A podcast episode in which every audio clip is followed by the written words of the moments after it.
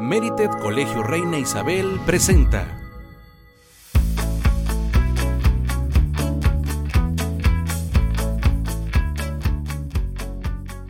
Bienvenidos a otro episodio más del Colegio Reina Isabel. Hoy vamos a retomar una fecha que ya pasó, pero es muy importante considerar, sobre todo para los que vivimos en la ciudad de Tijuana. El pasado 8 de junio se celebró el Día Mundial de los Océanos. Esta fecha fue establecida por la ONU con el objetivo de reconocer la importancia que tienen los océanos. Los océanos son el principal pulmón del planeta, ya que son los responsables de generar gran parte del oxígeno, además de albergar la mayor parte de la biodiversidad de la Tierra.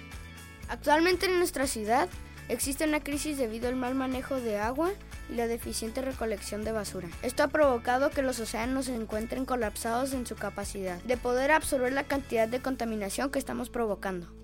Desde finales de 2022, las playas de Tijuana e Imperial Beach no son recomendadas para su uso recreativo y desde marzo pasado están cerradas por los altos niveles de contaminación provocados por aguas negras que son arrojadas al mar. Los plásticos y las llantas generadas en Tijuana se vierten de manera crónica y legal en los cañones y barrancos a lo largo del río. Luego son arrastrados a las zonas costeras y eventualmente ingresan al Océano Pacífico.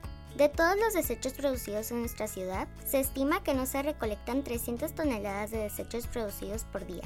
Esta contaminación tiene graves consecuencias para los ecosistemas frágiles y la vida silvestre, así como para la salud pública. El muro que separa México y Estados Unidos comienza del lado oeste en playas de Tijuana. Y antes de la pandemia, durante los calurosos veranos, las familias se reunían los fines de semana en las playas acompañadas de música, comida y juegos para descansar y disfrutar de las aguas del Pacífico.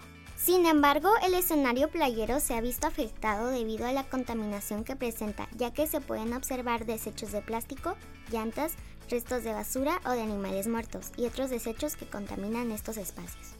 En el Día Mundial de los Océanos es importante poner atención sobre uno de los problemas que afectan a nuestra ciudad. Por eso, hoy queremos compartir con ustedes qué podemos hacer para ayudar a no contaminar.